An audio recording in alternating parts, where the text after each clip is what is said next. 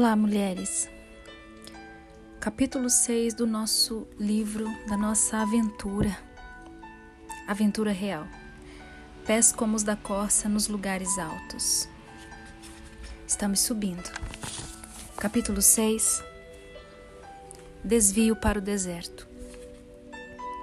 Depois do encontro com o orgulho, as três continuaram a caminhar mas grande medrosa cocheava mais dolorosamente e andava mais devagar do que antes. Entretanto, depois que aceitou a assistência das companheiras com a maior boa vontade, gradualmente os efeitos do encontro dissiparam-se e ela começou a fazer maiores progressos. Um dia, de repente, para espanto e consternação da grande medrosa, o caminho desviou-se e tomou o rumo do vale.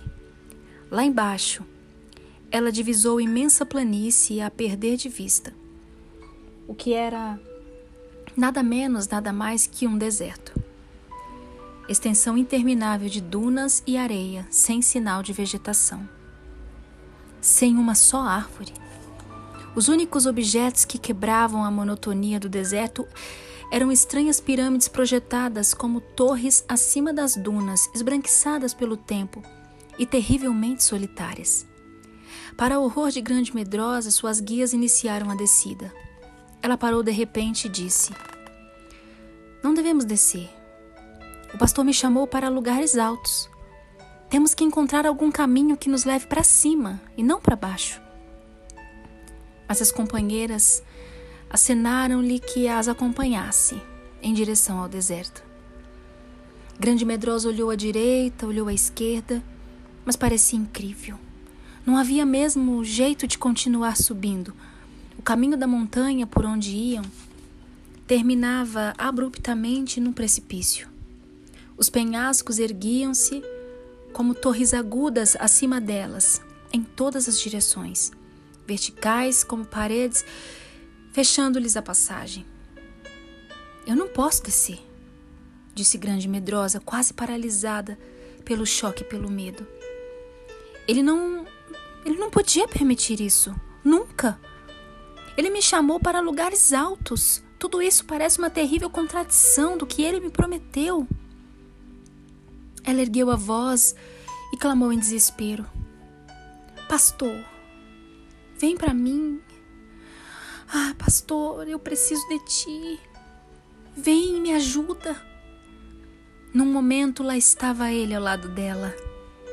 Pastor, disse desalentada. Eu não posso entender.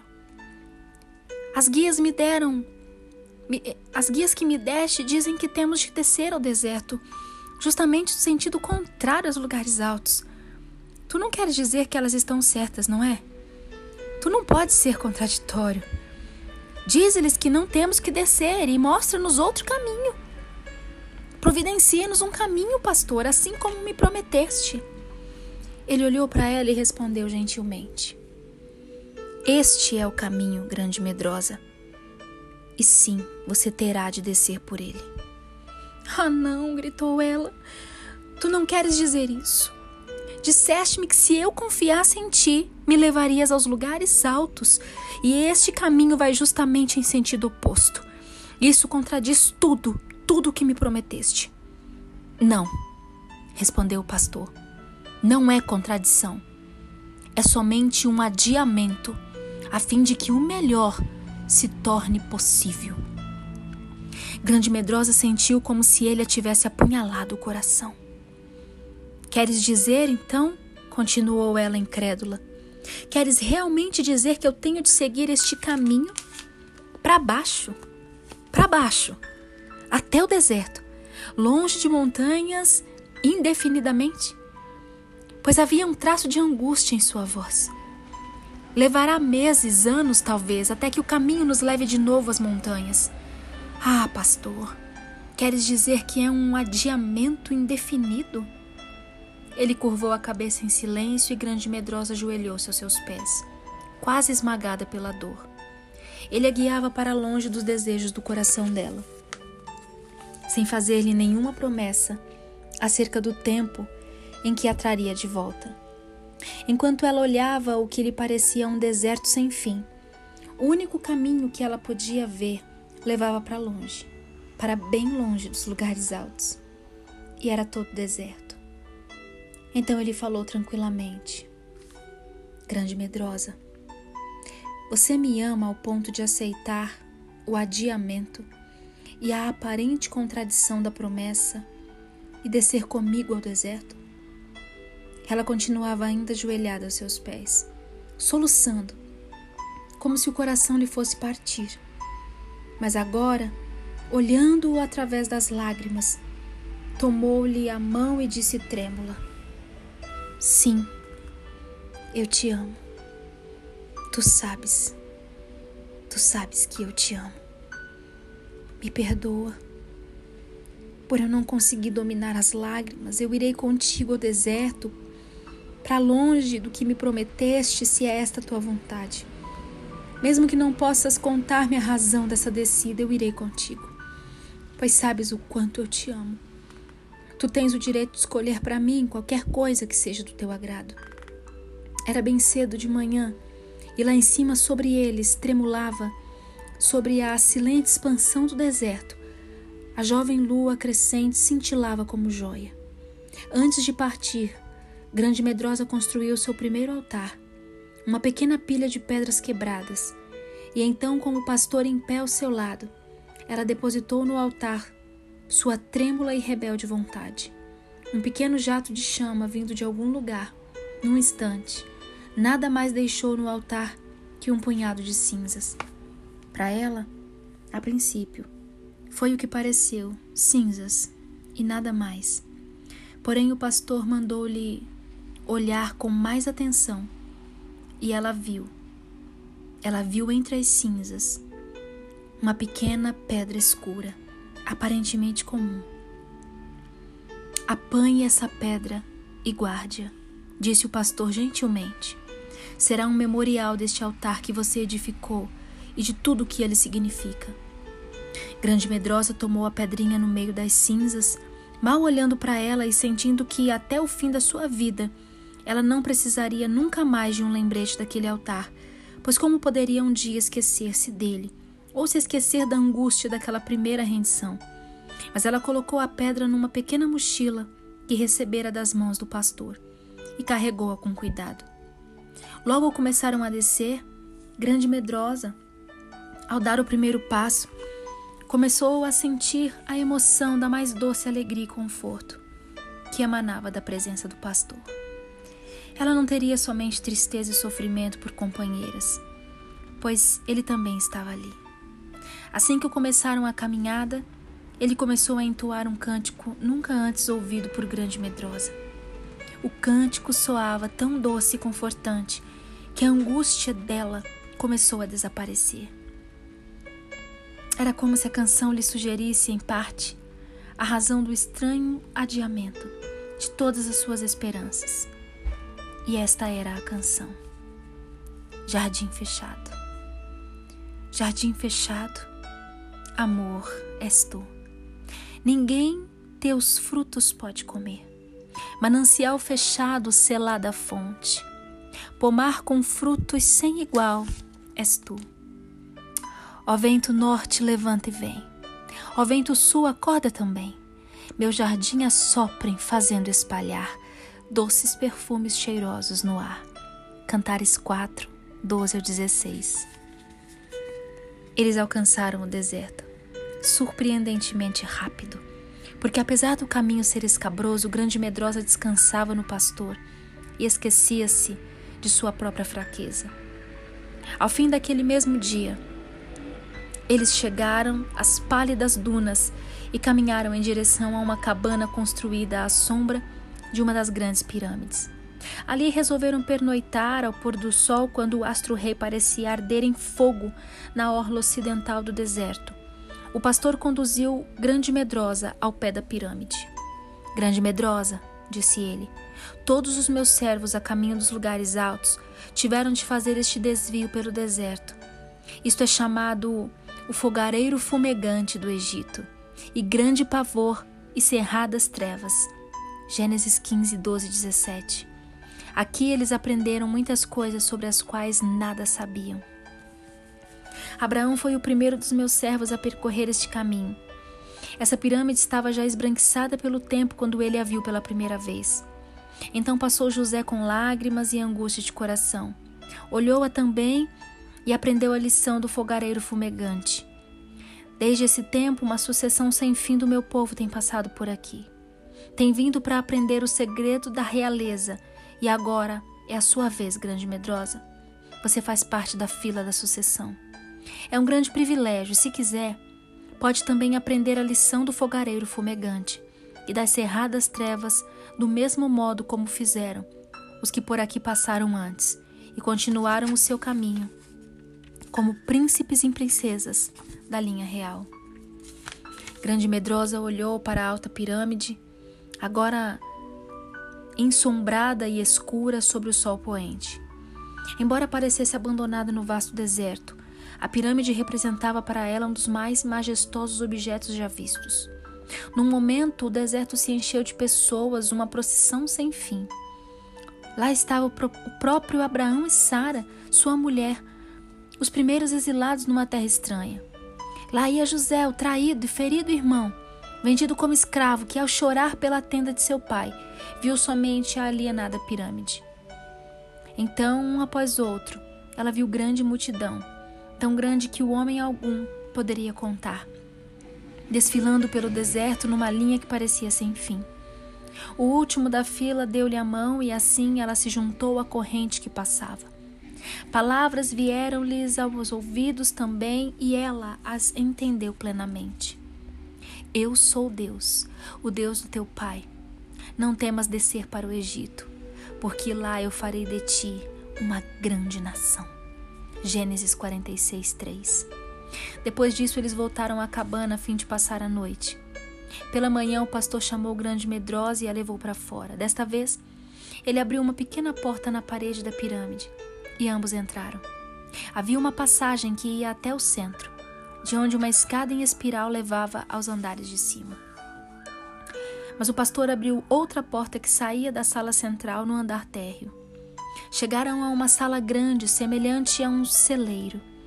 Lá havia montões de grãos em toda parte, exceto no centro.